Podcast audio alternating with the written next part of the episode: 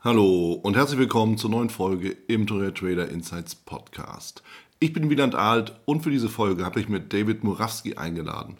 David ist Autist und Trader und da ist es natürlich ganz besonders spannend zu hören, wie er diese besondere Begabung beim Trading einsetzt, welche Hindernisse auftreten, aber welche Chancen entstehen. Bevor wir starten, achte auf jeden Fall auf die Risikohinweise in den Show Notes und wenn du schon mal da bist, dann bestell dir auch gleich dein gratis Exemplar des Traders Magazins. So, und jetzt viel Spaß.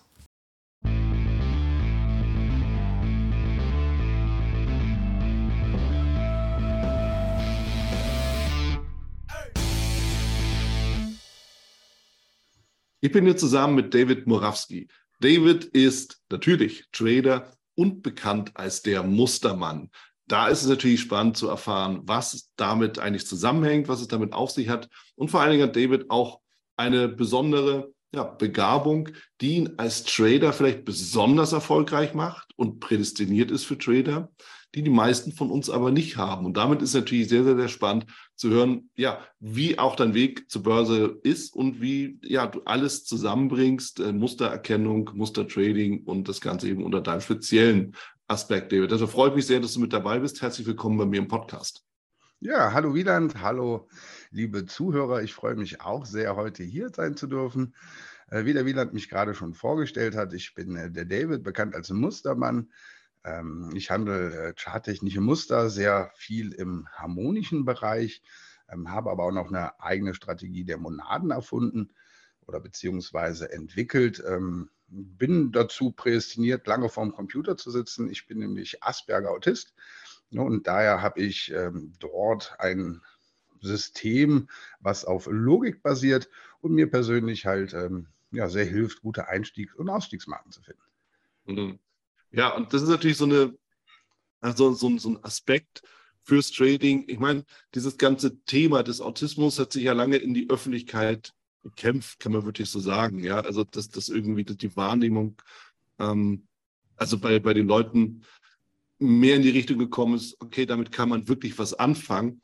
Ich denke mal, so bevor irgendwie das ganze Computerzeitalter kam, war es immer ein bisschen schwierig, äh, das Ganze eben, oder den Autismus so einzuschätzen, wie er eben ist, als ja, Begabung in eine spezielle Richtung. Und dann ist natürlich die Frage, ähm, das Ganze so auch, auch äh, eher einzusetzen oder die, die Begabung so zu nutzen, dass du eben wirklich dein Weg, deine Professionalität, deine Profession damit findest, finde ich besonders spannend. Wo ist denn oder was, was kennzeichnet denn den Autismus gerade im Bereich des Tradings?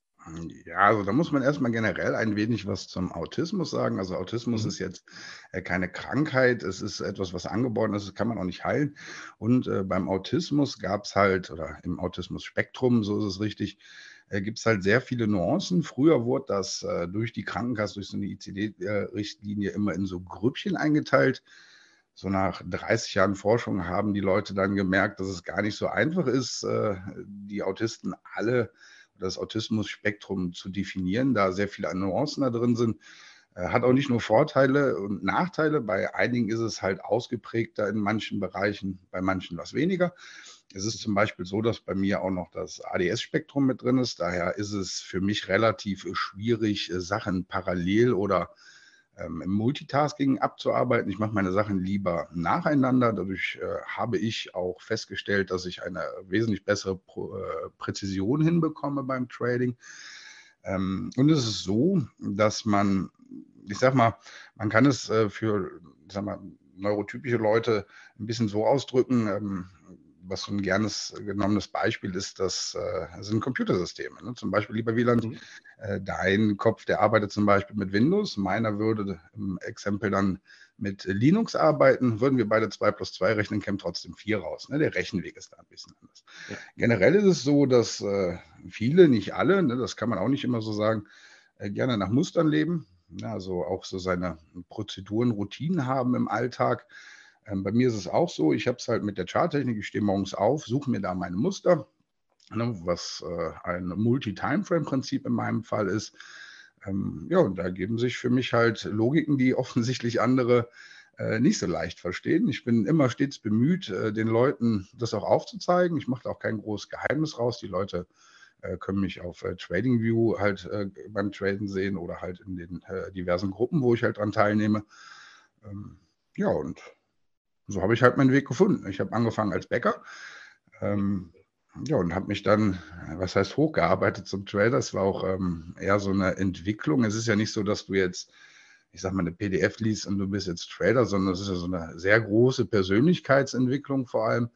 Ja, ne, und ähm, da gab es auch viele Probleme mit dem Autismus, ganz ehrlich, weil am Anfang war es so, wenn man äh, falsch gelegen hat, dann ist es doch eher so, dass man etwas zornig wird, etwas mehr wie andere Leute. Ne? Und dann ähm, ist es doch schon sehr wichtig, dass man da auch entsprechende Coping-Strategien hat, um, äh, ich sag mal, mit dem Trading-Stress auch dann äh, klarzukommen. Ne? Mhm.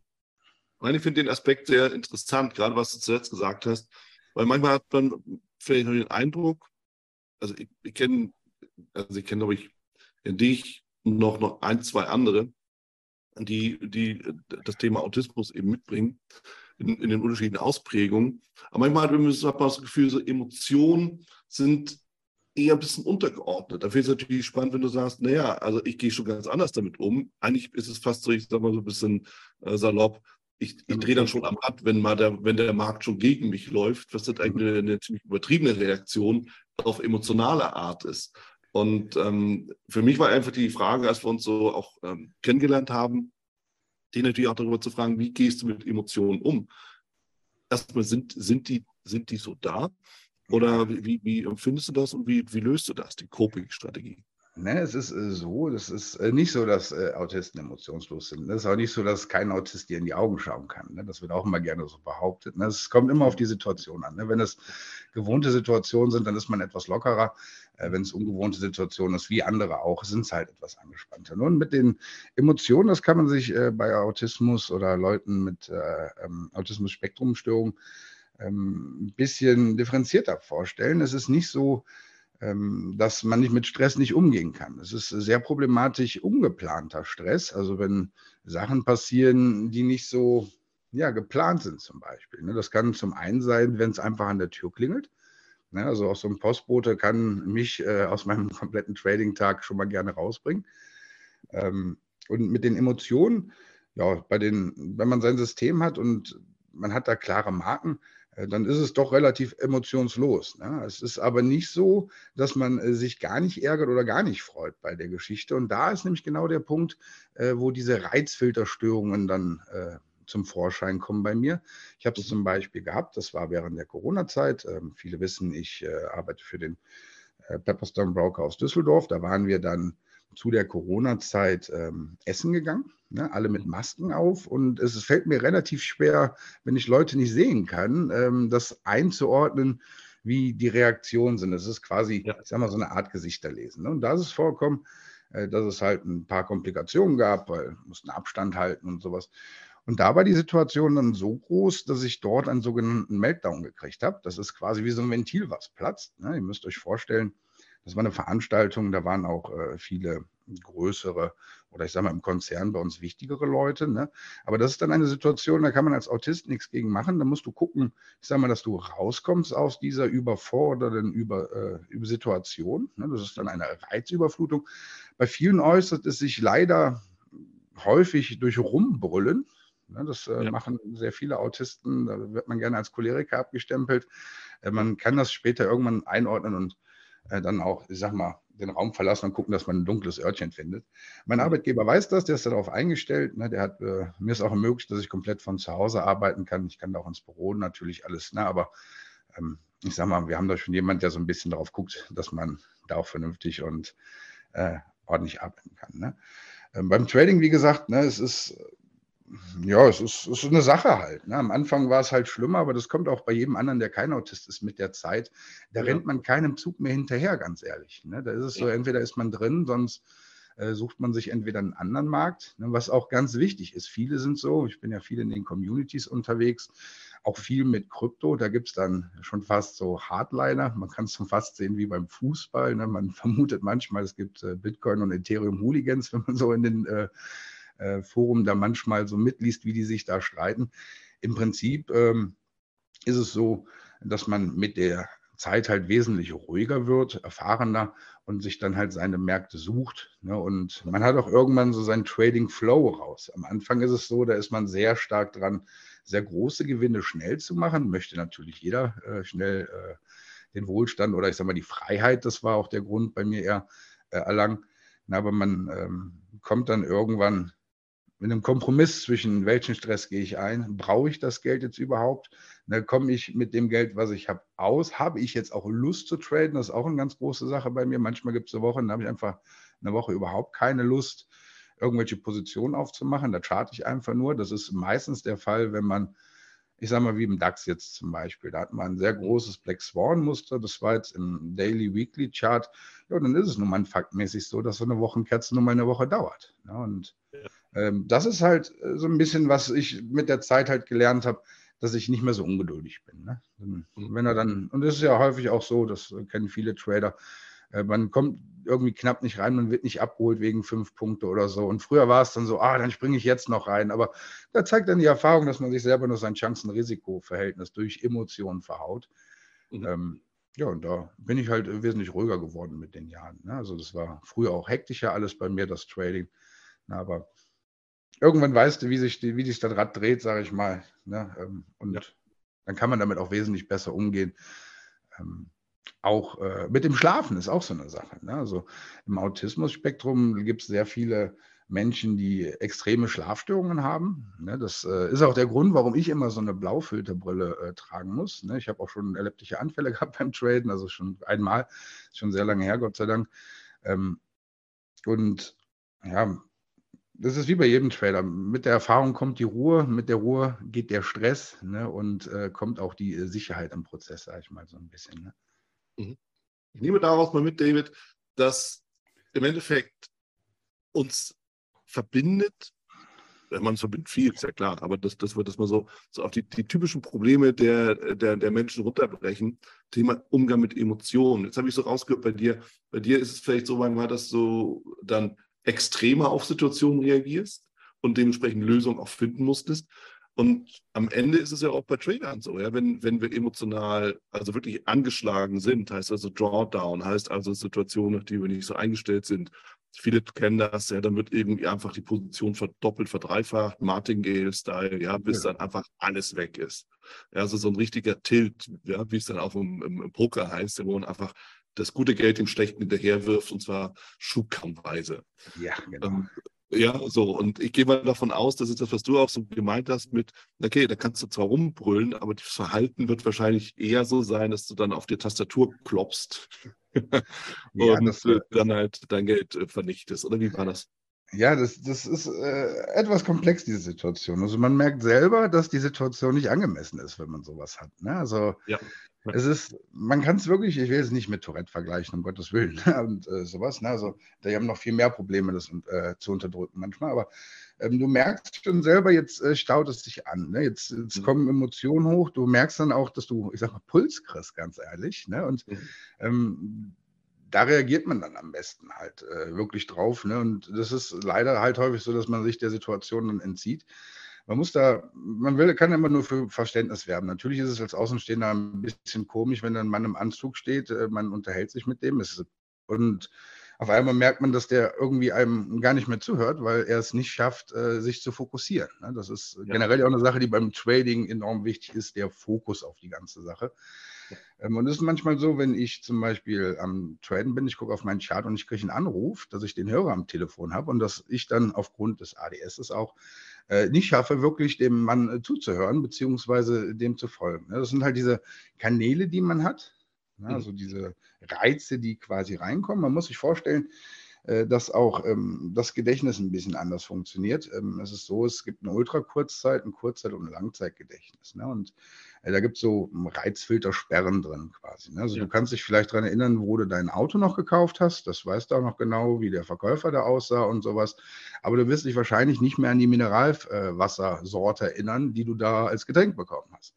Ja. Weil bei dieser Sorte zum Beispiel hat dein Ultrakurzzeitgedächtnis dem Kurzzeitgedächtnis gesagt, hör mal, das ist jetzt nicht so wichtig, das brauchst du dem Langzeitgedächtnis gar nicht sagen. Ne? Und ähm, die, dafür hat ein normaler Mensch, also ich sage mal in Anführungsstrichen normaler, ne? also ein, ein nicht neurodiverser Mensch, ähm, quasi so Sperren im Gehirn, die diese Filterströme halt großteils rausfiltern. Ne? Und ähm, bei vielen autistischen Menschen gibt es da halt Defizite. Ne? Das heißt, ich erinnere mich an Sachen, die ich vor 15 Jahren irgendwann mal erlebt habe. Ähm, aber zum Beispiel Sachen, die im kurzfristigen sind, äh, da kann es sein, dass ich die also wirklich ratzifatz vergesse. Ne? Ich habe es äh, zum Beispiel äh, gestern gehabt. Ich habe äh, äh, was am Auto gemacht. Ich habe hier so eine Halle, da schraube ich mal ein bisschen dran. Und da war ich auch hier eigentlich einen Brief am Schreiben, also E-Mails am Beantworten. Dann hat es geklingelt, das äh, Ersatzteil kam. Ja, wie ist es? Ne? Direkt Hose an, Schuhe an, in die Garage geschraubt. Ich habe erst nach sechs Stunden gemerkt, dass ich eigentlich äh, gerade in einem Chat war, also in einem, in einem Dialog quasi auf unserem äh, Discord-Server. Ähm, ja, und das ist dann halt total abhanden gekommen. Und das ist auch die Problematik, ähm, wo Gott sei Dank Pepperstone schön darauf reagiert hat und gesagt hat, mach halt einfach so, wie du möchtest, also wo du am besten arbeiten kannst. Das ist auch immer mehr der Weg, äh, der gegangen wird von den großen Unternehmen, wenn man sich äh, Konzerne wie SAP anschaut oder Auticon. Ja. Das sind äh, Konzerne, die haben Fachabteilungen, die sind äh, spezialisiert auf autistische Menschen. Ähm, häufig im Coding-Bereich. Ne? Ich arbeite selber auch mit einem äh, Coder aus Australien äh, sehr eng zusammen. Ähm, er selber ist auch Autist, hat auch ein autistisches Kind. Ähm, und ähm, man merkt auch, wenn man in dem Bereich jemand findet, der diese, ich sag mal, autistischen Eigenschaften in irgendwelchen Formen, wie sie auch immer sich ausprägen mögen, das ist nämlich eben beim Autismus gar nicht so einfach äh, zu definieren, dass man da sehr schön und logisch zusammenarbeiten kann. Ne? Das ist, ähm, weil ja, die Denkweise halt Linux-kompatibel ist, äh, um nochmal auf das Beispiel eben zurückzukommen, äh, kommt man da sehr schnell zu sehr äh, starken Ergebnissen zum Beispiel. Ne? Gerade im äh, Programmierbereich, ähm, wo es dann ja häufig doch auf den Fokus ankommt, wo so Kleinigkeiten wie ein fehlendes Komma, eine Leerstelle zu viel oder so in einem Quellcode äh, zu großen Fehlern in der Ausführung dieses Programms führen kann. Und da ist es so, dass auch, äh, wie gesagt, viele große Konzerne, wie gesagt, auf autistische Mitarbeiter sitzen und dafür extra Fachabteilungen haben. Ne? Ja, ja. Ja, und das ist eben das, was ich meinte. Es hat sich eben auch in den letzten Jahren oder Jahrzehnten, also seit, seit irgendwie viel mit Computern gearbeitet wird, das Bild ja auch ein bisschen verändert. Ähm, und auch der, der, Zugang auch letzten Endes, äh, wie, ja, wie, wie, wie wir letzten Endes auch, auch mit Autismus umgehen. Ähm, einmal von betroffenen Seite, aber auch natürlich von, äh, von außenstehender Seite und das Verständnis natürlich auch mit zu haben. Und genau das Thema SAP ist mir auch durch den Sinn gegangen, wo, wo ja irgendwann auch das, das auch thematisiert wurde, dass eben in der Fachabteilung dann ja der Blick auf den Code geht, ja, und das, das dann, wenn man sich wirklich darauf fokussiert, wird in dieser ganzen Datenflut, so Matrix-mäßig, der eine Fehler gefunden, oder? So, ja, genau. so, so stelle ich mir das jedenfalls vor. Und das ist tatsächlich eine Begabung, die, die man ja tatsächlich auch so, so nennen kann und die man eben auch ganz speziell so nutzen kann. Und da sind wir eben wieder beim Trading und da sind wir beim Muster und beim Mustermann. Oder ja, seht das falsch? Ja. Nee, so ist es schon eigentlich relativ gut dargestellt. Man muss wohl äh, dazu sagen, dass äh, dieses ähm, Autismus gerne als äh, Begabung äh, dargestellt wird. Das äh, ist immer so eine Sache, viele mögen das nicht, weil man sieht natürlich immer nur die, ich sag mal, die, die, die goldene Seite. Ne? Also die, das, was mhm. glänzt. Ne? Viele, wer mich schon mal traden gesehen hat oder auf dem Chart gucken gesehen hat, der wird feststellen, dass ich wirklich äh, wahrscheinlich schneller wie die meisten Computer diese Muster halt äh, zusammenbauen kann. Ja. Ähm, aber der Praxisalltag ist dann doch schon mal ein äh, bisschen hinderlich. Ne? Zum Beispiel, äh, ja, einkaufen gehen oder so Geschichten. Ich bestelle quasi fast alles. Ich gehe sehr wenig aus dem Haus. Ne? Also ich fahre ein sehr schickes Auto und ich war jetzt äh, von diesem TÜV bis zum letzten TÜV waren es halt 1600 Kilometer, die in zwei Jahren zusammengekommen sind. Äh, das ist dann doch schon ein bisschen recht wenig. Äh, man muss aber auch nochmal, um allgemein mit diesem Thema Autismus ein bisschen aufzuklären, auch sagen, ähm, dass dieses Autismus-Spektrum von also früher, also der offizielle Begriff, äh, der auch in meiner Schulzeit mich immer wieder geprägt hat, war die tiefgreifende Entwicklungsstörung. Ne, das ist so ein Stempel, den kriegt man aufgedrückt. Ich habe angefangen auf dem Gymnasium, habe geendet auf der Hauptschule, weil auch viele Lehrer damit nicht klargekommen sind. Also es war immer sehr komisch. Englisch habe ich ums Verrecken nicht hingekriegt. Aber äh, Physik, äh, Biologie, Chemie stand ich immer eins oder zwei. Das fanden die Lehrer auch sehr komisch. Ja, und früher war es so, äh, da war die Forschung in diesem ganzen Autismusbereich auch nicht so weit. Ne? Die, die Medizin war da nicht so aufgeschlossen, es gab noch nicht die entsprechenden Therapien. Da wurdest du immer so als Zappelphilipp abgestempelt. Ne? So, ähm, früher war es einfach nur, da war es ein aufgewecktes Kind, ne? aber wie das so in diesem Pädagogen Kram da reinkam, dann kamen die ersten Gutachten und da kam dann auch in der Familie die, die Problematik. Das muss man sagen. Ich komme aus einer Fahrlehrerfamilie ne, und damals war es noch gar nicht so selbstverständlich, dass man mit so einer tiefgreifenden Entwicklungsstörung zum Beispiel Fahrlehrer werden könnte, weil es im Fahrlehrgesetz drin steht, dass man charakterlich und psychisch geeignet sein muss.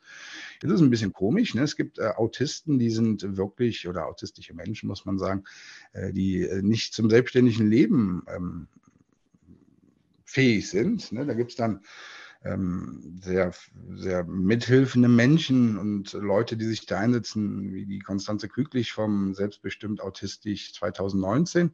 Das ist ein allgemeinnütziger Verein, die dann auch probieren, diese Sachen, die die Krankenkasse, also sage ich mal, Probleme bereitet, weil man für alles ein Gutachten braucht und es in Deutschland sehr schwer ist, einen Fachgutachter dafür zu finden. Und äh, das sind Probleme, die in diesem Autismus-Spektrum unbedingt noch bereinigt werden müssen. Ne, da gibt es äh, viele Sachen. Ich selber ähm, engagiere mich da auch, wie gesagt, über den äh, Verein äh, sehr stark. Also an alle Zuhörer, die zum Beispiel, wir haben ein Projekt, wo wir die Inklusion von Autisten in die digitale Medienwelt unterstützen. wer da mal gucken möchte, vielleicht auch mal bei betterplace.org reinschauen. Wir freuen uns immer über kleine Spenden, auch Sachleistungen wie Laptops oder sowas. Ne, und ähm, ja, es, es, es, ist immer zweiseitig, die Medaille. Ne? Also mich hat es da Gott sei Dank ganz gut getroffen. Ne? Da bin ich äh, relativ froh drüber. Ähm, es gibt andere, ich sag mal, Leidensgenossen, ne? die ähm, jetzt nicht, sag ich mal, diese Inselbegabung mit dabei haben. Ne? Es ist wirklich ein, ein, ein Spektrum, ähm, was man auch leider nicht schafft, in, in der Kürze vollumfänglich darzustellen. Es ist nicht immer alles gut, es ist aber auch nicht immer alles so schlecht, wie getan wird. Es gibt auch viele gute Beispiele, wo äh, Sachen gemacht werden ähm, ja, es ist ausgeglichen, sage ich mal, zumindest in meinem Leben. Ne? Ja. Ja, und also für, für mich hört sich es auch so an, David, ich denke mal, du wirst das zustimmen können. Es geht ja nicht nur darum, halt auch, auch zu erkennen, okay, was, wie bin ich aufgestellt, wie läuft meine Taktung, ja, also wie, wie, ist meine Software eigentlich gerade? Ja. Sondern es geht ja auch viel dann darum, den Weg damit zu finden, wie man damit umgeht. Ja, und das verbindet uns ja letztendlich alle weil wir alle unsere Themen haben. Ja? So, und um den, auch mal den Bogen zum Trading zu schlagen, wir alle haben unsere Themen, wir müssen aber einen Weg finden, damit umzugehen. So, und das, da sitzen wir dann wieder alle im gleichen Boot, weil jeder hat so den Spiegel vor sich stehen, wenn es ums Trading geht, gerade wenn man kurzfristig unterwegs ist, weil wir sofort auf dem Prüfstand stehen in unseren Emotionen, wie gehen wir mit den Emotionen um, in unserem Verhalten, wie gehen wir damit um, ja, sind wir ungeduldig, kloppen down auf die Maus, ja, machen Position und Position aus oder dass wir die Bus auf vorbeifahren, weil wir wissen, der nächste kommt schon. So, ja, weißt du? Da ist eben einfach der Ansatz, und das ist eben das, was ich jetzt auch nochmal so ein bisschen mit dir diskutieren möchte. Ähm, wie gehst du das an? Gibt es da Unterschiede oder würdest du sagen, das ist eigentlich, eigentlich ist es identisch? Ja, weil dieses, dieses ganze Thema mit der Mustererkennung ist ja eigentlich so aus meiner Sicht, wenn man auch so sagt, okay, die Leute bei SAP gucken halt dann den gesamten Code an, finden den einen Schiefpunkt, den einen Tippfehler. Geht es dir da ähnlich oder wie kann ich mir das vorstellen? Oder ist es einfach so, dass du sagst, nö, ich interessiere mich einfach für Muster und habe mir die so oft angeguckt, dass es bei mir ein automatischer Prozess ist, wie die Ampel beim Autofahren. Ja, das versteht dann auch wirklich jeder, der mal fahren gelernt hat. Ja, es ist tatsächlich so, dass äh, wenn man die Regeln einmal verstanden hat, dann ist es ein sehr gutes Beispiel wie bei dem Autofahren. Ne? Da bildet man seine Automatismen und ich sag mal, du musst ja auch nicht mehr überlegen, wie du mit dem Auto von A nach B fährst, ne? weil ich sag mal, es sitzt und äh, wenn man das mal so ein bisschen zurückdreht, da kann man das auch nochmal schön sehen mit den Emotionen, ne? wenn man sich an seine erste Fahrstunde erinnert. Natürlich ist jeder der beste Autofahrer schon gewesen vor seiner Fahrlehrerzeiten, aber ich komme halt aus einer Fahrlehrerschule, äh, Fahrlehrerfamilie. Ne, da ist es so, dass man äh, dort halt bei diesen neuen Situationen doch schon sehr den Stress dann nach, nach außen trägt. Und ähnlich ist es auch äh, beim Trading gewesen. Am Anfang, äh, ja gut, das äh, Hauptproblem ist ja bei fast jedem Trader das Money Management, ganz einfach. Ne? So, ähm, Signale findet man schon irgendwo, aber häufig ist dann so, der Stop ist ein bisschen zu eng oder war dann doch zu weit oder halt die typischen Probleme. Ne? Und ähm, für mich ist es, äh, ich sage mal, sehr stark der Ehrgeiz, der mich prägt. Ne? Und halt auch die Screen Time, muss man dazu sagen. Ne? Also im Scalping gibt es so ein steingeweißeltes äh, Wort, das ist Screen Time ist durch nichts zu ersetzen. Ne? Das ist in diesem kurzfristigen Handel, wo diese schnellen Reaktionen vom Trader gefordert sind, äh, dann schon notwendig. Ähm, ja, und mich hat es dahin vertrieben, dass ich eher der kurzfristige Trader bin. Ja, also es ist so, dass ich früher immer viel Swing Trading gemacht habe. Ich bin reingegangen, dann lässt eine Woche auf zwei laufen.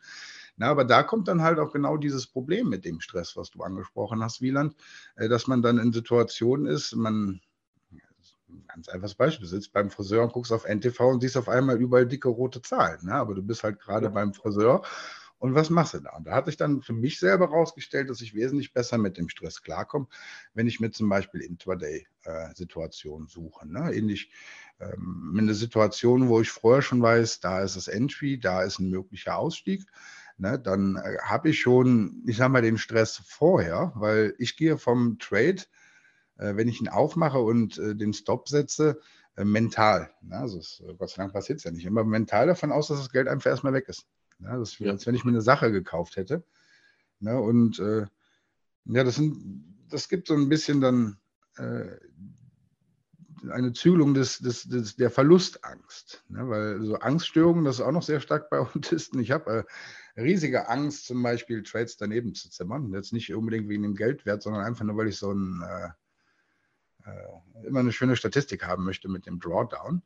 Ja, und da ist es dann so, dass wenn du sehr auf deine Statistik liegst, dass du halt auch sehr viele Trades hast, die ganz ehrlich BE rausgehen. Ja, aber man wird feststellen, dass man mit einem mit, mit fünf Trades auf BE und verpassten Gewinn immer besser äh, lebt als mit einem großen Verlust, der irgendwie 20 Prozent vom Konto weghaut. Ne, und dafür dann halt die anderen auch groß sind. Man muss irgendwann im Emotionsbereich, ich sage mal ganz einfach, die Ruhe beim Trading finden und auch die richtige Positionsgröße. Ne? Ich habe äh, früher, wie gesagt, auch äh, für Firmen in der Schweiz gehandelt und sowas. Ne? Und die haben ganz andere Summen. Und da muss ich auch ehrlich sagen, äh, ist nichts für mich. Ne? Wenn ich da sehe, dass mit einem Pip im DAX immer so ein kompletter Golf GTI weg ist und wiederkommt und sowas. Das ist kein Stress, den ich mir antun möchten müssen. Ja, also da haben wir immer einen großen Respekt an die verantwortlichen äh, Fondsmanager und sowas, ne, dass die noch hinkriegen, vernünftig zu essen. Ähm, und ja, Ne, wie gesagt, mit der Zeit kommt die richtige Positionsgröße. Das hat auch nicht immer damit zu tun, wie viel Geld man hat oder sowas, sondern einfach die Positionsgröße, womit ich mich wohlfühle, womit ich meinen Alltag noch bewältigt kriege. Oder, mhm. ne, und ähm, ja, halt äh, den Stressabbau durch halt ein ausgeklügeltes Money- und Positionsmanagement. Ne? Das ist auch der Weg, den, wo ich mir denke, dass äh, man das jedem empfehlen kann, ähm, dass man, ich sag mal, den einen Schlag, den man ausführt oder den Eintritt, so als Bruce Lee mal gesagt, 10.000 Mal übt, anstatt äh, 10.000 Mal irgendeinen anderen Schlag zu traden. Das heißt also, dass wenn man sich einem System, ähm, wenn man ein System benutzen möchte, dass man da auch mal ein bisschen Forschung reinsteckt ne, und nicht einfach nur Bücherwissen nutzt. Ne, man kann das immer ein bisschen vergleichen. Wenn ich so die jungen Leute sehe in diesen ganzen Communities, die stellen sich vor, dass man äh, Traden schneller lernen könnte, ähm, ich sage mal, wie, wie Jura zu studieren. Ne? Und wenn man sich die Voraussetzungen, Traden zu lernen, einmal anschaut, so in der Praxis, im Vergleich zu so einem Jurastudium, muss man sagen, bei so einem Jurastudium, da muss man einfach nur viele Gesetze lernen. Ne? Die sind auch Gesetze, die stehen in Büchern so drin. Beim ja. Traden ist das immer so ein bisschen schwierig, Gesetze zu finden. Da gibt es nämlich nur Meinungen. Da gibt es keinen Richter, der sagt, so ist es jetzt richtig, weil der Richter ist im Endeffekt der Chart. Ne? Ja. Und da muss man auch ein bisschen den Erwartungswert anpassen. Ne? Man kann jetzt nicht denken, dass man, ich sag mal, mehr verdient wie ein Hirnchirurg und das in, einem, in zwei Wochen lernt oder so. Ne? Die Technik ja, aber, wie es viele erfolgreiche Trader sagen werden, äh, das Geld zu behalten und die Emotionen zu zürmen. Ne? Sei es dann die Gier, die gerne kommt. Ne? Natürlich, wenn man das Konto, ich sag mal, ein bisschen hochgetradet hat, das ist ganz normal, dass jeder verrückte Ideen hat. Jeder wollte mal irgendwie ein schönes Auto haben, eine super Reise machen, sich ein Hobby gönnen, einen Wohnwagen kaufen, was weiß ich. Ne? Und das sind dann häufig die Situationen, wo man es dann verbockt. Und dann, es gibt nichts Schlimmeres, als wenn man, äh, ich sag mal, in der Anfangszeit seinen Urlaub mit der Frau verzockt ne? und dann nicht in den Urlaub fliegt oder in einen anderen äh, Bereich fährt. Weil als Außenstehender, das ist auch was, was ich sagen muss, im, im, im täglichen Leben ist es ja so, dass man eher weniger Leute in der Nachbarschaft wohnen hat, die sich genau mit diesem Scalping- oder Trading-Thema beschäftigen. Ja. ja. dass man ja die Problematiken daran sieht, ja, dass man irgendwann, wie gesagt, alleine dasteht. Ne? Und äh, dann probiert man neue Sachen zu finden, man fängt wieder ein neues System an, das auch nur wieder oberflächlich. Ne? Ich habe es so gemacht, wie gesagt, er sagt, der Mustermann Traders Club entstanden mit diesen harmonischen Mustern und Struktur-Trading-Geschichten. Äh, äh, äh, dass wir uns fokussiert auf eine Sache begeben und dann immer weiter in der Entwicklung gehen. Ja, also mit Leuten, die in die gleiche Richtung forschen. Und da ist es natürlich dann immer leichter, Stress abzubauen, ne? weil wenn ich einen Trade falsch habe, haben meistens andere auch einen Trade falsch. Und dann äh, hat man eine, eine Leidensgemeinschaft, sage ich mal. Ne? Ah, okay. ja. Man kann sich austauschen. Also generell dieses alleine Traden ist nicht gut. Ne? Das äh, kann ich auch jedem empfehlen, mal so den, äh, den, den, die Vereinigung Techniker Analysten zu besuchen oder sich in Communities zu organisieren, ein paar Freunde zu finden, ne? weil dann auch der Spaß einfach viel größer ist. Das darf man ja auch nicht vergessen. Ne? Man sollte ja Sachen machen, die auch Spaß machen. Also steckt auch viele Dinge drin. Und wenn du über, wenn du über Muster sprichst, und äh, du hast ja das mal ja auch so, so, so, ein schönes Mauspad mal mitgegeben, was wir uns ja gesehen haben in Düsseldorf. Ja, das ist, das ist ein riesen Mauspad, fast schon irgendwie ein Handtuch. Da sind ja. ja ganz viele Muster drauf, harmonische Muster. Und es gibt ja auch Bücher, natürlich auch von der Karin Roller, die Kollegin, ganz wunderbares Buch, wenn man sich dafür interessiert. Was zeichnet denn diese harmonischen Muster aus? Weil bei mir sind es zum Beispiel Candlesticks, worauf ich achte, aber da gibt es natürlich viele, viele Dinge, die man damit reinbringen kann. Ja, es ist äh, bei diesen harmonischen Mustern ist der Vorteil halt die Präzision. Du hast die Möglichkeit halt über bestimmte Verhältnisse der Hoch- und Tiefpunkte ähm, Muster zu finden, aber auch andere auszuschließen. Ne? Und dann ist es in einem Fraktalprinzip, was sich auf eine Multi-Timeframe-Analyse ausbildet. Ähm, man muss sich halt vorstellen, jetzt nehmen wir mal so eine Stundenkerze, die ist, zeigt halt die Periode von einer Stunde an.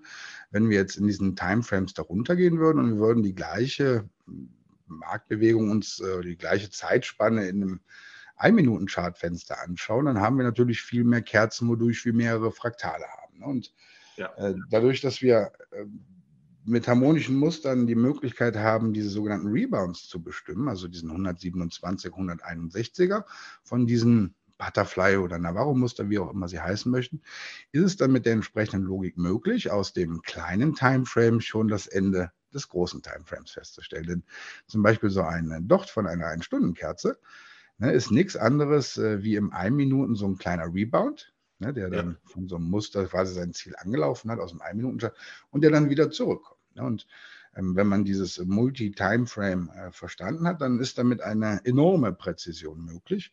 Ich weiß nicht, ob die Leute sich noch daran erinnern, bei dem Beitrag auf der World of Trading dieses Jahr. Da habe ich zum Beispiel den Black Swan im Euro vorgestellt, sowie die Monade im Gas-Chart. Es ist äh, das Jahr um, ne, dieser im Euro war es ein äh, sogenannter Black Swan. Dieser hat dann jetzt auch abgearbeitet aus dem Tageschart. Jetzt muss man, es ist ein bisschen schwer ohne Chart das äh, zu verbildlichen, sich vorstellen, dass es im Allzeitchart beim Euro ein sogenanntes ABCD-Pattern gab, was auch einen Pflichtanlauf hat, nämlich diese laufen zum 61er Fibonacci. Und wenn man das jetzt in diesen Timeframe-Verschachtelungen sich ansieht, dann kann man feststellen, dass der Zielbereich von diesem angesprochenen Black Swan aus dem kleinen Chart, äh, dessen Zielbereich gleichzeitig der Zielbereich von diesem übergeordneten ABCD-Muster aus dem Monatschart war. Das sind sogenannte Clusterzonen. Das sind Zonen, an denen es, ich sage mal, etwas wahrscheinlicher ist, dass dort der Kurs dreht, da ähm, die Timeframes dort identisch sein müssen. Es ist so, damit so ein Chartbild technisch überhaupt funktionieren kann, da sind wir mal bei einer der wenigen wirklichen Gesetzmäßigkeiten, die man auch so niederschreiben kann im, im Charttechnik oder im Börsenbereich, ist, dass äh, sowohl der vier Stunden, ein Stunden und auch alle kleineren Charts zu einem bestimmten Zeitpunkt preiszeitlich identisch sein müssen. Weil, wenn wir so eine Vier-Stunden-Kerze schließt, dann muss auch die Ein-Stunden-Kerze, die 15-Minuten-Kerze und alle kleineren natürlich auf diesem Preislevel sein. Sonst würde das Chartbild ja auseinanderbrechen. Und das äh, kann ich quasi mit diesen harmonischen Mustern etwas präziser bestimmen. Ne, und daher diese sogenannten Fraktalsprünge fischen. Ja, das ist immer schön, wenn man, ich sag mal, in so einem kleinen, das wird auch jeder bestimmt schon mal gehabt haben, in so einem kleinen Timefenster einsteigt, zum Beispiel im 5-Minuten- oder Minuten-Chart, wo ich mich sehr zu Hause fühle, und der Trade dann über einen vier Tages, äh, vier Stunden oder Tageschart abhaut. Ne? Dadurch kommen natürlich die guten CFVs dann zustande. Ne? Ja, also Harmonic Pattern ist halt die Kunst, eine Verzahnung, eine durchgängige Verzahnung im Markt herzustellen, wenn ich das mal so in einem kurzen Satz sagen müsste. Es kann nicht sein, dass es eine Bewegung gibt, die nicht mit harmonischem Pattern logisch äh, herzuleiten ist. Die Kunst ist natürlich, das immer im Vorfeld zu sehen. Ne? Das ist ja. Äh, ich meine, wenn ich, wenn ich über harmonische Pattern nachdenke, mir fällt da auch Larry Pesavento ein, ja, mit seinem Buch Trade What You See zum Beispiel, der aber auch über solche Dinge mal geschrieben hat, wie er auch mal einen Vortrag gehalten hatte. Und ich finde es halt immer wieder bemerkenswert, weil es ist ja immer die große Frage im Trading, wo könnte denn das Kursziel liegen? Ja, das ist ja, ich versuche die, die, die, Sache irgendwie mit, mit Bollinger-Bändern zu beantworten, ja, im Sinne von ähm, die größte Wahrscheinlichkeit. Andere gehen mit, mit Fibonacci-Extensions vor. Du hast es ja auch schon so ein bisschen mit angesprochen. Ähm, die Harmonic Patterns, die was vorgeben. Und ich finde es natürlich unfassbar interessant, aus dem Minutenchart über mehrere Tage zu gehen, weil du hast schon recht, damit kriegst du, wenn es alles gut läuft, Chance-Risiko-Verhältnisse, sind jenseits von Gut und Böse, oder? Ja. Wir hatten das jetzt, wie gesagt, bei dem Black Swan, war ein Risikoverhältnis von 1 zu 102. Es sind natürlich auch die Ausnahmen, ne? aber ähm, man kriegt da halt äh, sehr viel schon sich zusammengereimt. Ne? Und ja.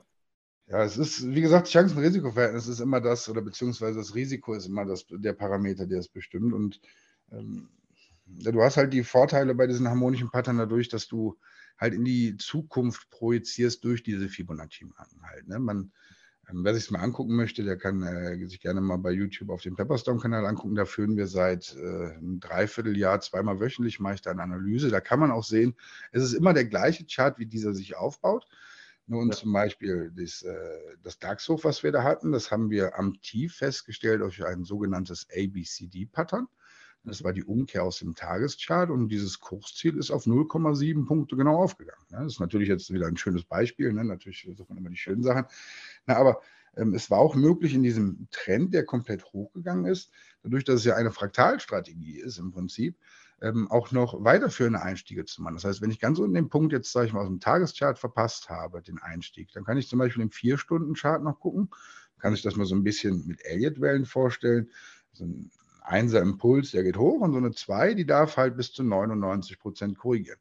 Wenn ich ja. jetzt hier also schon sehe, dass ich ein Muster habe, was mit der D nicht unter A kommt, also von den Verhältnissen, nehmen wir da zum Beispiel mal so ein Gartley-Pattern, dann kann ich mir schon ein wenig denken, dass es da dann in diese Elliott-Wellen 3 geht zum Beispiel. Ne? So ähm, zum Beispiel so eine wenn man sich so eine Elliott-Wellen 4 Korrektur anguckt, das sind meistens ja 6-6, ne, das sind auch ABCDs.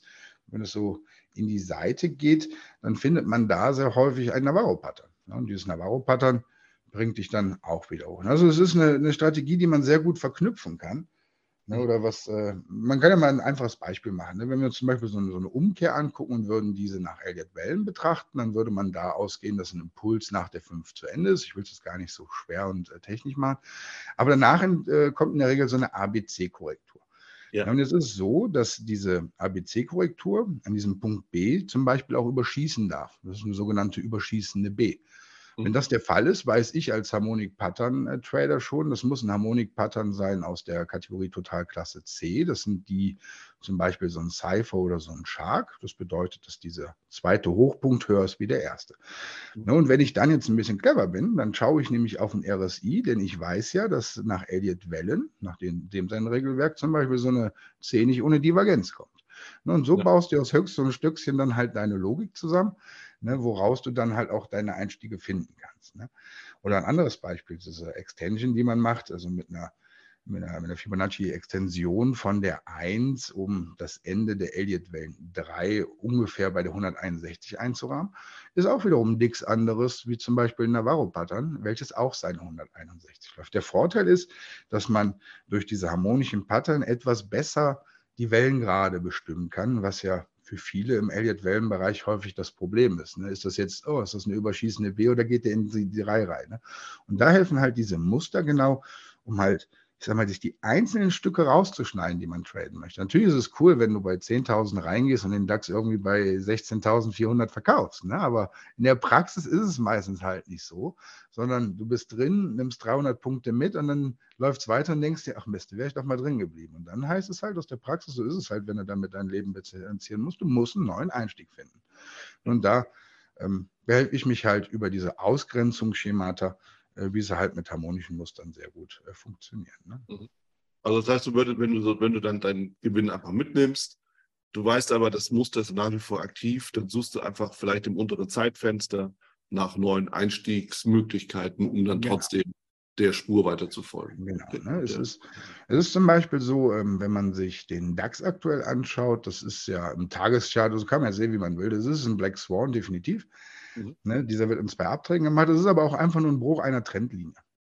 Ne, und du hast halt die Möglichkeit, wenn du jetzt diesen Black Swan hast, oben einzusteigen, dann hast du genau das Top drin. Und dann mache ich es halt häufig so, dass ich Position abbaue, aber nicht komplett schließe. Das hängt auch wieder viel mit der Psychologie zusammen. Denn ich glaube, jeder gibt mir recht, dass man wesentlich freier traden kann, wenn man einen grünen Terminal in seinem Trading Desk hat, also mit äh, viele, also ich sag mal, Gewinne, die im Positiven stehen, also grün sind in der Anzeige, als mit welchen die rot sind. Ne? Ja. Es ist so, wenn du halt, ich sag mal, das ist ein ganz einfaches Beispiel, du gehst mit, mit einem Euro beim CFD, nur damit man es leicht rechnen kann, im Short und verkaufst den ab und lässt 30 Cent pro Punkt übrig. Ne? Und mhm. jetzt wie zum Beispiel beim Allzeithoch beim, beim Black Swan, die ist immer noch drin. Und jeden Morgen, wenn ich mein Terminal aufgucke, dann habe ich erstmal irgendwas Grünes, was mich anlächelt. Ne? Das ist, das ist, mag man jetzt vielleicht, wenn man nicht so viel tradet, nicht verstehen, aber es, ist, es hilft dir leichter auf den Knopf zu drücken, um einen neuen Einstieg zu machen. Ja. Weil wenn der daneben geht, dann kannst du das covern oder nimmst oben die Position nach raus, dann bist du auch wieder auf Null um Pari. Dann ist es wesentlich schwerer, mit einem frischen Konto seinen ersten Einstieg zu machen, ne, weil wenn der direkt daneben geht, ne, dann, dann, wird das Kapital halt kleiner und dann kommt halt diese Stressspirale, ne, wie du schon eben gesagt hast, dann fängt man an, äh, untreu zu werden mit Positionsgrößen und sowas. Mhm. Ja, und Harmonix eignen sich halt über die Timeframes prima, um abgesicherte, ganz wichtig, abgesicherte Pyramiden zu bauen, ne, weil dieses äh, äh, viele Strategien funktionieren halt in Deutschland nicht mehr wegen dieser 20.000 Euro Verlustbegrenzung auf CFDs in der Abgeltungssteuer. Muss man ganz klar sagen, da haben wir halt eine kleine Last hier, die sie im Ausland nicht so haben. So. Ja, und äh, ähm, daher, auch wenn in Foren häufig gemeckert wird, dass meine Gewinne immer so schnell mitgenommen werden und hätte ich sie doch eine Woche laufen lassen, ja, aber ich muss halt auch immer das große Ganze sehen und da habe ich halt diese Begrenzung und daher mache ich lieber drei Einstiege schnell mit Stop.de, die mich notfalls rausholen, als einen, den ich ewig lang ins Negative laufen lasse, mir mein ganzes Trading-Mindset mental blockiere, mhm. ne, damit ich da nicht ja, aufs Glatteis gerate. Ja. Also bist du eher auch so ein Freund von moderate Gewinne, moderate CRVs, auch wenn die großen CRVs ja locken, aber eher dazu sagen, okay, ich nehme die Dinge mit, die eben einfach sich ergeben und steigt dann lieber nochmal ein, ähm, macht lieber nochmal einen Trade, als dass ihr jetzt auf den riesengroßen Wurf wartet, der unter Umständen gleich kommt. Ja, das ist so. Alle warten immer auf den großen Crash. Das ist genauso wie alle darauf warten, dass der Bitcoin auf eine halbe Million geht. Ne? Kommt bestimmt irgendwann. Ne? Beides wird so sein. ja, das ist uns richtig. Ne? Die Frage ist halt, das wann. Ne? Ja, Quatsch. Jetzt, ja. Ich habe da immer so ein, das kennt auch jeder, der mir folgt, ich habe immer das Standardbeispiel. Stell dir vor, du sitzt in einer Kneipe, da kommt einer an, haut dir einen Fuffi auf den Tisch, sagt, den kannst du haben, bist ein netter Kerl weil nichts anderes ist es an der Börse, wenn du im Gewinn bist. Ne? Dann kommst du auch nicht auf die Idee anzugucken und sagst, ey, leg mal 200 dahin. Ne? Ja. An der Börse ist es immer so. Das hängt aber damit zusammen, äh, weil ja, es sind nur so kleine Zahlen, die da unten so am Monitor stehen. Ne? Wenn man mal so 500 Euro verzockt, ne? das passiert ja schon mal schnell, ne? dann sind sie halt weg. Ne? Aber wenn du dein Portemonnaie mit 500 Euro verlierst im Schwimmbad, du musst mal gucken, wie lange du durchs Schwimmbad rennst, um das wiederzufinden. Definitiv. Das, das, ist einfach ja. dieser, dieser fiktiv Geldwert, der da unten so als kleine Zahl steht. Ne? Und dann, wenn man dann noch gehebelt handelt und mal überlegt, welche Summen man da eigentlich den ganzen Tag so hin und her bewegt und verschiebt und so, was man hier so mit einem Euro sieht, was da im Prinzip hintersteckt, ja, dann ja. ja ist es halt ein Verlust von, von, von Realität, muss man schon beim Traden dazu sagen, der sehr schnell kommen kann. Man merkt erst die Realität wieder, wenn man dann auf dem Boden aufgeklatscht ist und das Konto leer ist. Ja. Und dann ja, ist es halt häufig so, also ich sag mal, jeder Trader hat schon mal, also jeder ehrliche Trader hat zumindest in seiner Anfangszeit schon mal ein Konto geplättet, ist einfach so.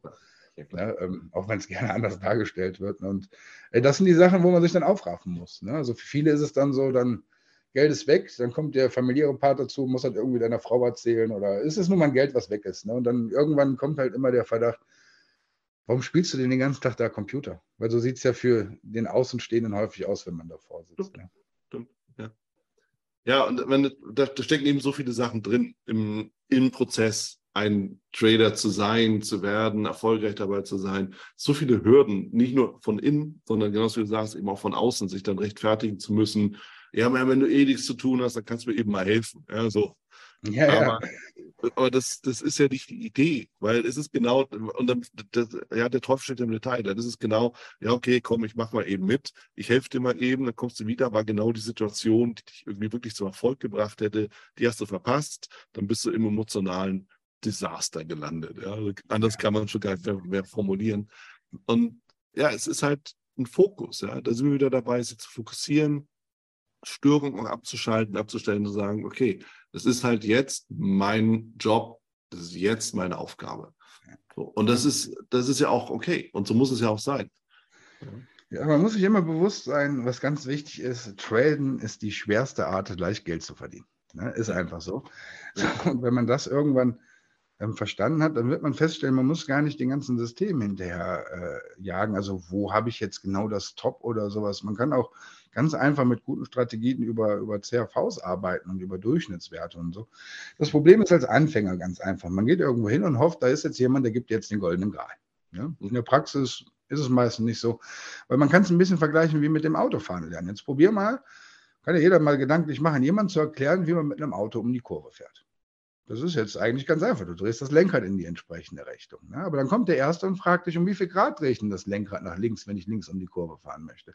Und da fängt die Detail, äh, diese Verknöserei dann an. Ne? Es ist häufig auch bei Harmonisch Pattern so, dass sich alle auf diese Zahlen da so extrem konzentrieren. Ne? Wenn das dann 0,69 ist anstatt 0,67 und sowas. Ne? Aber da muss man dann wieder viel Hintergrundwissen haben, warum das so ist. Und ähnlich ist es auch bei um den Kurvefahren.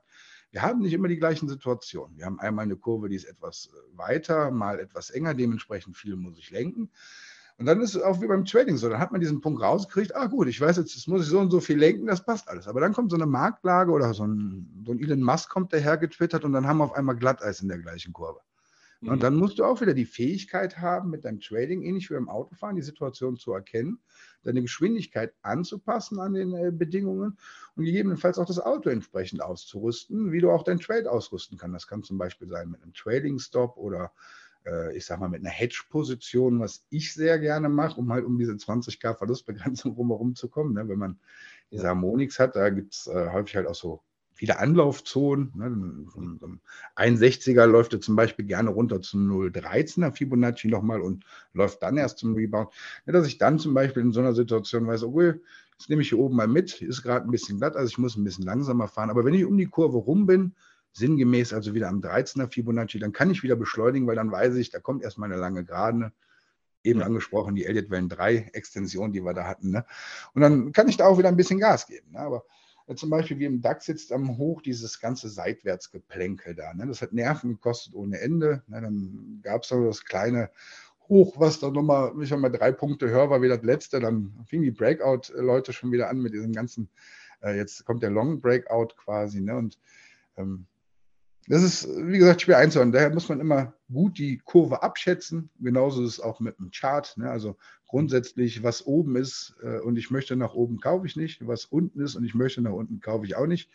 Äh, weil der Sinn ist ja quasi, äh, oben ein, ich bin Short Trader, ne? also oben einzusteigen, unten wieder rauszukommen. Ja, und äh, da muss man auch darauf achten, dass man nicht so viel durcheinander tradet. Und vor allem, was ich mich immer frage, äh, wie machen Leute das, die 60 Charts sich gleichzeitig angucken? Ne, ich habe, äh, ich sage mal, meine Handvoll Werte, die ich dann auch pflege, wo ich auch immer Bescheid weiß, das ist der Euro, das ist der DAX, das ist der Bund Future, Gold nochmal und der Bitcoin. Ne, und äh, mit den fünf bin ich auch zufrieden. Und irgendwo findet man, wenn man im Kleinen ist, da auch immer irgendwo einen Einstieg im Intraday. Ne? Ja, ja. Ja, ich meine, gerade diese Handvoll Werte, mir geht es ja genauso. Ich bin ja auch eher Intraday unterwegs und äh, ich, ich bin schon überfordert, wenn ich drei Charts angucken muss, weil am Ende, das muss man ja angucken, du guckst die Indizes an, die sind alle gleich. Mal mehr, ja. weniger präzise, alle gleich. Okay. Guckst die Währung an, hängt alle am Dollar, Dollar, alle gleich. Mal in die eine Richtung, in die andere Richtung, konträr, gleich. Ja, weil klar, wenn der Dollar fällt, steigt alles andere und umgekehrt. Also, ja. was willst du da machen noch? Ja? Ja, so, du hast auf einmal sagst du, ja, gehe ich jetzt in den, gehe ich in den Dow Jones oder gehe ich in den DAX? Das ist beides blöd im Zweifelsfall. Ja. ja, aber das ist genau die Situation, äh, die hast du sehr schön beschrieben. Ähm, es ist wirklich so. Man kann die Indizes, man kann auch bei den Kryptos kann man es schön sehen. Ne? Wenn der Bitcoin rennt, dann läuft der Rest meistens hinterher. Und ja. das ist genau der Vorteil, da die Chartqualitäten ja auch immer ein bisschen unterschiedlich sind. Ähm, zum Beispiel äh, wenn wir uns die Situation im DAX anschauen, das Tief, was wir da hatten, das war halt ein ABCD, das war relativ ordentlich, ist dann abgelaufen, hat auch seinen Rebound erreicht, aber man konnte anhand des Tech-DAXes zum Beispiel sehen, dass dieser seinen Rebound noch nicht abgearbeitet hatte, also sein Ziel ja. quasi gefunden hat. Und da die Märkte ja dann irgendwie zusammenhängen, ne, kann man sich da eins und eins schon zusammenzählen und daraus zum Beispiel schließen, dass äh, das äh, Korrelationspaar, zum Beispiel jetzt in dem Fall der DAX, äh, dann auch noch weiterläuft. Ne? Ähnlich äh, ist es, äh, wie gesagt, ähm, beim Bund Future, den hat man früher immer sehr viel gegen den DAX gehandelt, also DAX fällt Bund Future hoch. Ne? Das, äh, ich weiß nicht, ob es heute noch so gemacht wird. Aber das sind halt auch Korrelationen, die man sich herleiten kann. Und gerade als Index-Trader hast du ja auch die Möglichkeit, über die, ich halt halt viel den DAX, über die Sektoren dir schon ein Bild zu verschaffen. Wenn du jetzt siehst, zum Beispiel, wir haben jetzt so einen, so einen Wolf oder so einen Black Swan im DAX-Sektor Banks und DAX-Sektor Automobile und Utilities und was es da nicht alles gibt, dann sind das ja nun mal auch deutsche Unternehmen, die nun mal hier ansässig sind. Und wenn die ganzen Branchen einbrechen oder du siehst da ein gutes Signal, da kannst du davon ausgehen, dass die anderen Märkte auch nachkommen. Jetzt zum Beispiel äh, den DAX Shorty, den konnte man sehr schön herleiten aus dem CAC 40, aus dem Franzosen. Wer sich den anschaut, der wird feststellen, da ist ein sehr schönes äh, Wolf Wave Pattern drin, welches uns da jetzt quasi gerade runterbringt. Oder beim, beim Magerschwein. ich meine, handelt wahrscheinlich keiner, ne? aber beim, beim, beim Magerschwein-Chart oder auch beim Weizenchart bei den Rohstoffen, da kann man immer sehr gut mit so ähm, mit so einem Wolf arbeiten. Ne? Wir haben das auch noch selber zusammengefügt, also äh, das sogenannte MTC-Pattern, das ist quasi ein ABCD mit unseren Werten ne, in Verbindung mit einer strukturgebenden äh, Sache im Chart, nämlich den Wolf. Und ähm, durch bestimmte Schnittpunkte lassen sich da sogar dann eine preiszeitliche, also auch eine Zeitachse Ziele herleiten. Ne? Und ja. ähm, das klappt halt immer sehr gut über Korrelation. Ne? Man muss auch mal sagen, wenn man Krypto viel handelt, das ist ja besonders problematisch mit den Chartqualitäten. Also es gibt ja mhm. Krypto-Charts, da ist der Bit, das Tief beim Bitcoin mal eben 1000 Dollar tiefer gewesen oder sowas. Ne? Das ist für so harmonische Sachen dann, wo man halt mit ähm, Verhältnissen zwischen diesen Hoch- und Tiefpunkten arbeitet, dann schon ein bisschen schwierig, wenn die Chartqualität dann nicht richtig ist. Ja. Und äh, da sucht man sich dann auch wieder seine passenden Charts. Der Chart muss auch zur Strategie passen, ganz ehrlich. Ne? Das ist auch mal sehr wichtig, wenn man zum Beispiel Stromcharts handeln möchte, ich weiß nicht, ob irgendjemand mal vorhatte, für irgendeinen großen Konzern Strom zu handeln, ne? die Charts zum Beispiel, die werden meistens nur so, äh, ja, irgendwie als Linienchart immer dargestellt. Also ich finde keine guten, in Leipzig keine guten Charts, die irgendwie als Candles gibt oder so. Ne, da scheint es wohl wirklich ein anderes System zu sein bei den Strompreisen. Da funktionieren Elliott-Wellen auch komischerweise nicht. Ne? Aber das ist wirklich ziemlich der einzigste Markt, wo halt meines, meiner, meiner, meiner Forschung nach halt äh, keine Fraktalstrukturen zu finden sind. Ne? Also sei es bei Renten oder auch jetzt zum Beispiel bei der Inflation. Äh, wer möchte, kann bei LinkedIn mal gucken. Das ist ein sogenanntes TXA-Muster, äh, so eine X-Sequential, die da das Inversziel uns quasi ausgebildet hat. Ich habe es vor einem Dreivierteljahr gepostet, ja, und es ist halt faszinierend, die Charttechnik einfach. Ne? Die, äh, man findet sie überall im Leben wieder. Ne? Also wenn man Fibonacci macht, viele kennen die Beispiele mit den Blumen und sowas. Ne, das sind halt naturgemäße Formationen, die auch ja, irgendwie im Chart halt vorkommen. Ne? Ja, Muschel wird auch gerne genommen. Also ja, genau. Wie Fibonacci und so. Ja, der goldene Schnitt, das sind ja, das sind ja alles so Klassiker. Ähm, ja, ähm, lass uns mal kurz gucken, dieses Thema der Korrelation, weil das fände ich ganz spannend. Weil ich komme ja auch aus der alten Zeit, klar, habe schon ein paar Jahre hinter mir. Und ich weiß auch, der DAX fällt, Euro-Dollar steigt. Also fällt, steigt der Euro, fällt der DAX. So, weißt du, ja, oh, die Importe, die Exporte, oh, wir müssen alles verkaufen. Ja, jetzt steige ich mal irgendwie mit Öl, der Öl, oh Gott, Öl steigt, alles bricht zusammen. Aus deiner Beobachtung interessiert das heute noch irgendjemanden? Nee, es, ich frage mich sowieso immer, also nichts gegen die Fundamentalisten oder äh, News-Trader, um Gottes Willen, das hat seine Daseinsberechtigung, ne? aber ja. Glaubt man wirklich, dass man so viele News, wie viele News produziert Reuter genau in dieser Sekunde gerade? Weißt du, wie ich meine, weltweit? Ja. Und da genau ja. die News zu picken, wo du dann äh, dein Entry draus kriegst, sehr schwer. Ich finde es auch immer relativ äh, schwierig für die Fundamentalisten. Natürlich, die verdienen auch ihr Geld, bei den Banken etabliert sogar. Ne? Aber ähm, wie kriege ich aus Nachrichten ein Kursziel ermittelt? Das ist mir immer das große Rätsel. Ne? Das ist klar, wenn du bei Goldman Sachs arbeitest. Kommt halt. Wenn du, bei Gold, wenn du für die Goldman Sachs tradest, die haben so viel Pulver, da kannst du den ganzen Tag in die Luft schießen, da triffst du auch mal automatisch einen Vogel quasi. Ne? Aber es kann ja nicht äh, der Sinn sein. Ähm, und ich bin auch ganz fest äh, der Überzeugung davon, dass heutzutage der Algorithmushandel äh, wesentlich äh, stärker vertreten ist als irgendwelche ähm, Leute, die aus natürlicher Kraft jetzt sagen, jetzt kaufen wir oder verkaufen wir, weil das mhm. heutzutage im neuen Markt so blitzschnell vonstatten geht. Es ist ja keiner mehr, der irgendwo rumschreit dass du lauter schreiben musst, damit der Typ dein Zettelchen da dir aus der Hand nimmt quasi. Das ist halt alles digital und da ist halt auch der Einzug in, in, in Algorithmus, Handelssystem und sowas. Ne? Und, ähm, ein Schelm, wer was Böses denkt, aber jeder hat schon mal probiert, irgendwie ein Haus zu finanzieren, ein Auto zu kaufen, was da für Sicherheiten gefragt werden. Mhm. Ne, äh, und das ganze Kapital auf der Welt der großen Zentralbanken, das natürlich läuft es auf dem freien Markt, aber wenn man ehrlich ist, da wird es schon irgendein System geben, ähm, dass das im Fluss bleibt, sage ich mal. Ne? Also, ähm, es gibt ja auch Stabilitätsmechanismen von Großbanken, die zum Beispiel eingreifen. Ne? Wir äh, können ja gerade zum Beispiel die Problematik bei der türkischen Lira sehen. Ja, das ist ja auch so ein Chart, der irgendwie gar nicht mehr aufhört zu fallen. Ne? Und ja. ähm, ich erinnere mich damals an die Situation mit dem irakischen Dinar, ne, als die Währung da ausgesetzt wurde oder sowas. Da haben sich, also da habe ich gerade angefangen zu traden, da waren also quasi meine Vorbilder damals alle so, die haben sich das Geld im Bar geholt, quasi überall geschart, weil sie gehofft haben, dass die Währung wieder eingesetzt wird. Ne? Und ja. äh, so ähnliche Spekulationen gibt es ja auch schon bei der türkischen Lira zum Beispiel. Ja, und da ist die Korrelation, ja, da ist ja. die Korrelation ja auch sehr stark zum Euro von abhängig. Das ganze Land, das ganze System ab. Jetzt fragt man sich, warum ist die Währung da so schwach? Die verkaufen doch gerade Öl wie blöd. Die müssten doch Interesse haben, dass die Währung hoch ist. Ne? Aber das sind halt diese korrelativen Wechselwirkungen. Ne?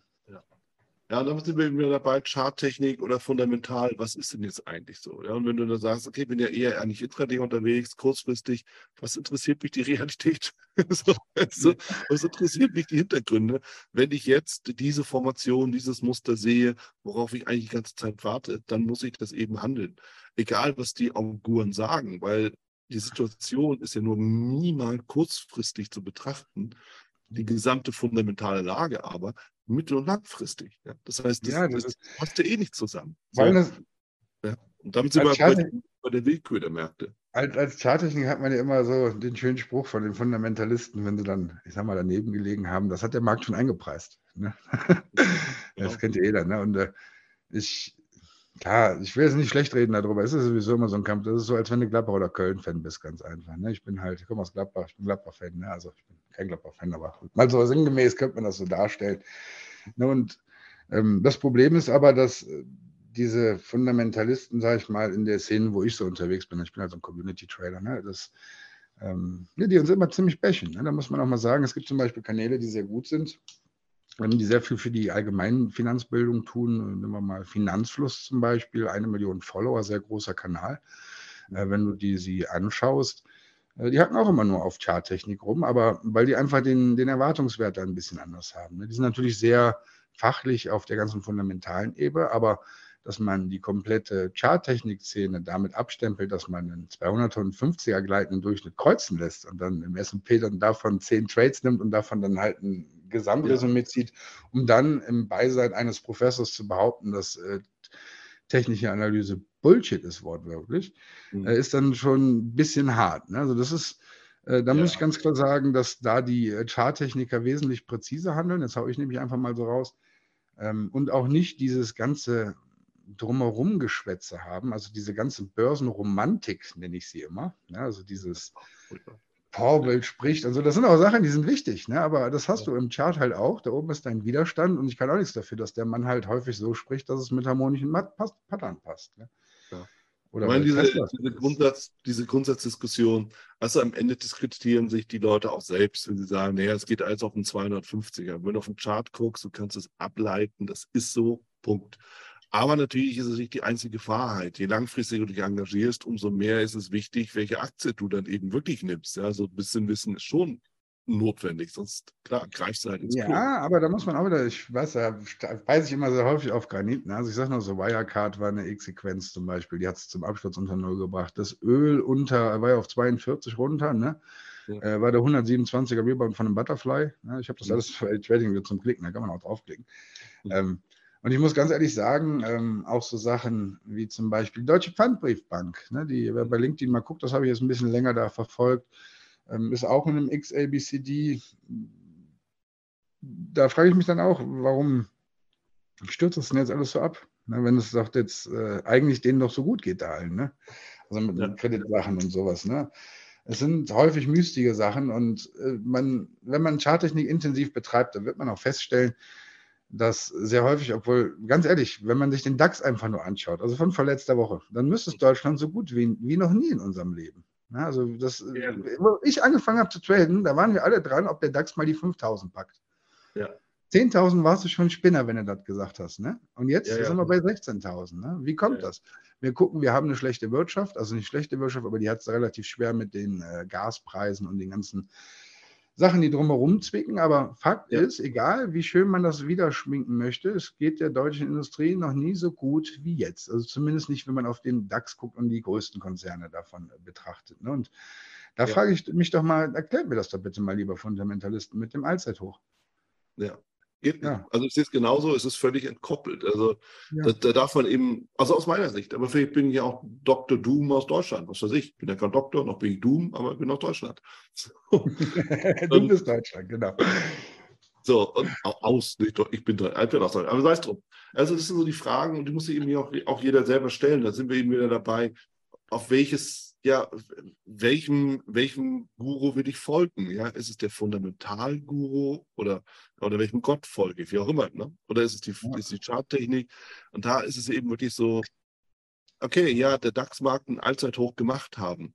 Was bedeutet es für mich als Kurzfrist-Trader? Dass ich der Dynamik folge. Woran sehe ich die am Chart? Ja, so. Ja. Oder ich setze auf Fehlausbrüche. Das hat aber nichts damit zu tun, ob ich jetzt irgendwie sage, irgendwie passt das eigentlich nicht zusammen oder ich finde das total toll, dass es so ist. Eigentlich ist es völlig egal, weil ich folge dem, was ich sehe und äh, ziehe daraus letztendlich meine Schlüsse auf kurzfristiger Sicht. Und ich denke, das ist auch, oder das sollte zumindest so ein Aspekt sein, wenn man kurzfristig unterwegs ist und ähm, ja, vom Trading auch leben will. Das heißt also Gewinnmitnahmen auch im Vordergrund stehen. Ja, das ist, das ist, natürlich einfach eine Sache des Vertrauens. Egal beim Glauben, egal bei der Automarke oder so, man muss das machen, indem man Vertrauen schenken kann. Und sei es, äh, ja. wenn man zum Beispiel aus der Bankenbranche kommt, ist es ja auch irgendwo naheliegend, wenn man das studiert und gelernt hat, wie diese ganzen ja. Prozesse sind, äh, dass man sich daraus probiert, seine Logiken abzuleiten. Ne? Ich komme nicht aus der Bankszene, ich komme aus der Bäckerszene, ne? schreibt sich ja eh nicht, ist halt nur mit dem Ä. ne? Und äh, da habe ich halt diesen Background nicht gehabt und ich habe auch nicht die, den Zugang gehabt, zu solchen wilden Sachen zu lernen, also was da alles gibt. Äh, ja. Invertierter Durchschnitt von den Zinssätzen und äh, da gibt es ja die tollsten Sachen, die kann ich noch niemals aussprechen. Also habe ich mich halt auf den Weg gemacht der, der Möglichkeit über die Charttechnik und äh, das scheint ja wohl irgendwie auch funktioniert zu haben. Na, und äh, es ist halt das, weil ich dem vertrauen konnte. Ich konnte meine Linien da vertrauen. Ich habe das ein paar Mal gemacht. Was ich ein bisschen schwerer finde zu vertrauen, ist halt, äh, ist nicht, will ich nicht Nachrichten äh, schlecht reden, nur ich denke mir, wenn ich diese Nachrichten im Fernsehen sehe oder irgendwo auf einer Plattform, mhm. dann ist die schon zehn Minuten alt oder fünf Minuten alt und was der Einstieg ist dann ja schon quasi weg, bis ich die Nachricht überhaupt gelesen habe. Ja, genauso ist das immer wenn viele Leute probieren, mit Statistikvergleichen zu machen. Ne? Statistiken sind gut, aber man sollte keiner Statistik vertrauen, die man selber nicht äh, betuppt hat, sagt man ja so gerne. Ne? Und wenn man jetzt diese typischen Trefferquotenstatistiken sich anschaut, wer ein bisschen Ahnung vom Traden hat, weiß, es ist eigentlich irgendwie irrelevant, welche Trefferstatistik das ist. Sie sollte natürlich gut sein, aber die Performance regelt sie über das Chancen-Risiko-Verhältnis Money Management. Ne? Und mhm. ähm, es ist, ja, es muss eine Vertrauenssache da sein.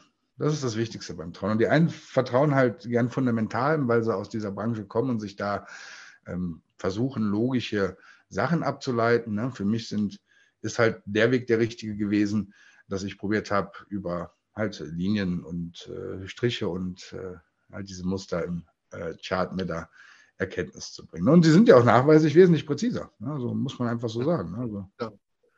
Da gibt es eigentlich nichts lass uns mal zurückgehen, so, so auf den, den Bereich, damit können wir das auch äh, so langsam auf die Schlussgrade bringen, unser Gespräch. Ähm, wir haben alle mal angefangen und ich stelle diese Frage in jedem Gespräch, was ist so deine Empfehlung, wenn jemand ganz neu einsteigen will? Ich gehe mal davon aus, es wird nicht sein, lies ein Wirtschaftsbuch und schau die Bilanzen an, sondern es wird eher in die Charttechnik gehen. Also was ist so deine Empfehlung, wenn, wenn ich jetzt zu dir komme und sage, hey, sag mal, David, wie machst du das? Was soll ich jetzt machen? Was ist so die, der Einstieg für mich? Also ich sage den Leuten sehr häufig, sie sollen einfach probieren, vernünftig mit einer Trendlinie umzugehen. Ja, weil eine mhm. Trendlinie ist wesentlich mehr als einfach nur eine Trendlinie. Ähm, eine Trendlinie kannst du äh, benutzen, zum Beispiel, um Formationen zu bauen. Das ne, beste Beispiel ist so ein Wolf oder Wolf Wave oder wie man es auch nennen möchte, ne, wo man dann halt die ersten Ziele mit ableiten kann. Ne. Du kannst ja. ähm, dir Sachen aufbauen, ne, dass du deine eigene Logik entwickelst. Du fängst an mit einer leeren Werkzeugkiste als Klempner. Ne, jetzt kommst du das erste Mal ins Badezimmer und weißt noch gar nicht, was muss ich überhaupt machen als Klempner. Muss ich da jetzt eine Heizung dran bauen, eine Toilette abschrauben oder eine Dusche einbauen oder so? Und es ist garantiert so, dass du für jedes ein eigenes Werkzeug brauchst. Ne? Und äh, man muss halt lernen, mit diesen Werkzeugen umzugehen und das benötigt Zeit. Ne? Man darf nicht auf die Idee kommen, sein Werkzeug wegzuschmeißen und sagen, ich habe jetzt einen besseren Schraubenzieher gefunden. Ne? Wenn ich jetzt mit Bollinger Bänder anfange, dann sollte ich zum Beispiel auch mich erstmal eine Zeit lang mit Bollinger Bänder beschäftigen, anstatt mir zwei Charts und zwei Timeframes anzuklicken, sagen, nee, das ist nichts, ich nehme die nächsten Indikatoren. Also dieses ja. System Hopping ist ein, ein großes Problem. Da haben wir ja eben schon mal gesprochen wenn man jetzt was Leichtes machen möchte, man möchte irgendwie Richter werden, Jura, Staatsexamen und diese ganzen Geschichten, ne? ja. dann ist es so, da gibt es halt fachliche Bücher für. Da steht drin, Paragraph 1 ist Paragraph 1. Und das muss man immer wissen, das gibt es an der Börse nicht. Man muss selber seinen Paragraph 1 schreiben. Und da ja. muss jeder selber finden, äh, äh, wie er es macht. Und was ich auch noch sagen kann, man sollte nicht zu lange in der Demo rumjudeln. Mhm. Ne, das ist was, wo ich auch häufig kritisiert werde. Ne? Also klar muss man sein Risiko alles äh, machen und man muss auch erstmal wissen, wie so eine Plattform funktioniert.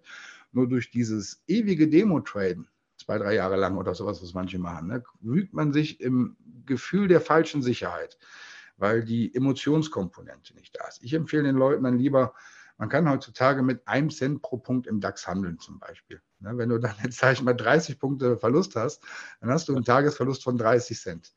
Wenn man das nicht hinbekommt, dann sollte man sich überlegen, ob das Traden überhaupt das Richtige ist oder ob man nicht lieber, lieber Bürgergeld äh, beantragt. Weil ähm, es ist auch schon, dass man bei kleinen Beträgen ähm, auch schon Emotionen haben kann, nämlich aufgrund des Ehrgeizes. Ne? Ich habe angefangen, das sage ich auch immer allen, probiert euer Mittagessen zu verdienen. Ne? Macht euch äh, ein Konto auf, ein kleines, ne? und geht mit Positionen um, wo er halt am Anfang vielleicht 5 Euro verliert, aber vielleicht 10 Euro gewinnt.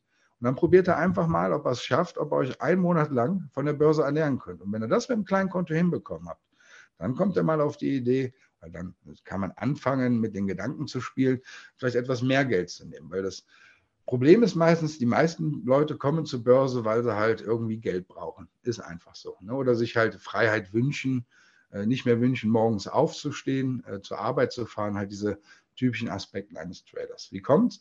Man trifft irgendeinen Guru, man sieht irgendwas, äh, man kriegt irgendwas schön erklärt ähm, und denkt dann, man hat den Heiligen Gral gefunden. Ne? Man ist total überzeugt, man, man quatscht seine ganzen Freunde zu und sowas. Ja, und dann ist äh, das Problem, dass man sich damit auch selber Hürden baut, wenn man allen Leuten davon erzählt, weil die dann im Privaten auch einen gewissen, gewissen Erwartungswert haben. Ne? Das ist ja immer so. Ne? Du kannst toll traden, wo ist denn dein Ferrari? Ne? Ja, dieser, dieser Standardspruch. Dabei wissen die Leute gar nicht, dass man lieber Porsche fährt zum Beispiel. Nein, Quatsch. Ja. Ne, aber äh, man baut sich selber dann Erwartungen. Am besten die Klappe halten, sich äh, eine Community suchen, das ist meine Empfehlung immer, sich Zeit nehmen für die Sachen und vor allem selber ausprobieren. Ne, das ist, du kannst, ich habe das Beispiel gerne mal gebracht, du kannst jetzt 20 Bücher über Dartspielen kaufen. Ne? Das Bull zu treffen, musst du selber lernen. Ne? So ist es einfach. Und das ist halt viele Parameter, die dabei einfließen, die man als Anfänger vielleicht gar nicht sieht. Das können Chartqualitäten sein, Chartlaufzeiten. Ähm, beste Beispiel, wenn man so ein Cetra handelt und dann guckt man auf so einen CFD-Chart. Ne? Die laufen einfach schon viel länger von der Zeit her, also die Handelszeiten sind da länger wodurch sich auch die Systeme wieder unterscheiden, ne, weil andere Ergebnisse rauskommen. Ne. So ein gleitender Durchschnitt sieht im, im, im CFD-DAX-Chart anders aus wie im Cetra-Chart, einfach weil die Kerzen fehlen. Und das sind so Sachen, die weiß man am Anfang noch nicht. Und dann hat man zum Beispiel sich so ein System irgendwo gekauft oder so und verwendet das auf einen Chart, der gar nicht zu dem System passt. Ne. Und das sind alles böse Lehrgelder, die man bezahlt. Von daher lieber ein System richtig lernen, ne, weil es wird ja schon wird einen Grund haben, warum es ein Bollinger Band zum Beispiel gibt. Ne, das äh, hat sich ja nun mal etabliert. Ja. Es gibt äh, garantiert mehr als 20 Varianten, wie du es traden kannst.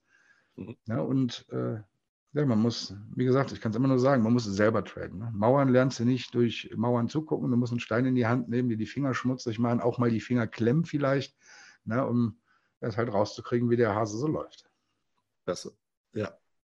Dem ist nichts mehr hinzuzufügen, zumindest aus meiner Sicht, David, wir haben das voll umrissen, sozusagen. Äh, einmal, wie du ans Training rangehst, das ist natürlich auch viel Erfahrung. Wir haben es fast ein bisschen verloren bei Fundamental gegen Technik, aber es ist nicht mehr wieder die alte, es ist die Urdiskussion, seit es bei der Wissenschaften oder Künste gibt, wie auch immer wir das nennen wollen. Und äh, wir haben mal wieder den Bogen geschlagen in die Praxis. Danke dir dafür. Ich freue mich schon auf unser nächstes Gespräch, auf unser nächstes Zusammentreffen. Und in dem Sinne dir erstmal alles Gute und nochmal vielen, vielen lieben Dank, dass du mit mir dabei warst. Ja, ich bedanke mich auch bei dir, lieber Wieland, auch bei allen Zuhörern, ne, dass ihr mir auch die Gelegenheit habt, mal über den Autismus ein bisschen zu sprechen. Das ist nämlich etwas, was sehr häufig sehr zu kurz kommt. Meistens geht es ja nur ums Geld. Ne? Äh, ja, und von daher, ne, gehabt euch wohl, trade safe und bis zum nächsten Mal. Das war es auch schon wieder hier im Torero Trader Insights Podcast. Ich freue mich, dass du dabei warst und ich wünsche dir natürlich viel Erfolg bei der Umsetzung der Impulse. Denn äh, wenn wir über Impulse sprechen, dann heißt es natürlich auch für dich, dass du überlegen musst, wie kann ich das in meine persönliche Praxis am besten auch umsetzen, adaptieren und dabei halt eben alles Gute, viel Erfolg. Wenn dir der Podcast gefällt, dann teile ihn auf jeden Fall mit deinen Freunden, Bekannten und all denen, ne, von denen du weißt, dass sie sich für Börsenhandel und Trading interessieren. Hinterlass mir gerne auch eine Bewertung oder schick mir eine E-Mail, wenn du mit mir in Kontakt treten möchtest. Folge mir auf Facebook und vergiss nicht den Newsletter zu abonnieren der Torero Trader School, um eben immer auf dem aktuellen Stand der Dinge zu sein, was Veranstaltungen, Ausbildung, Schulung, Vorträge oder auch neue Artikel angeht. In dem Sinne freue ich mich aufs nächste Mal gemeinsam mit dir, wünsche dir viel Erfolg, alles Gute, bis zum nächsten Mal bei Torero Trader Insights, dein Wieland Alt.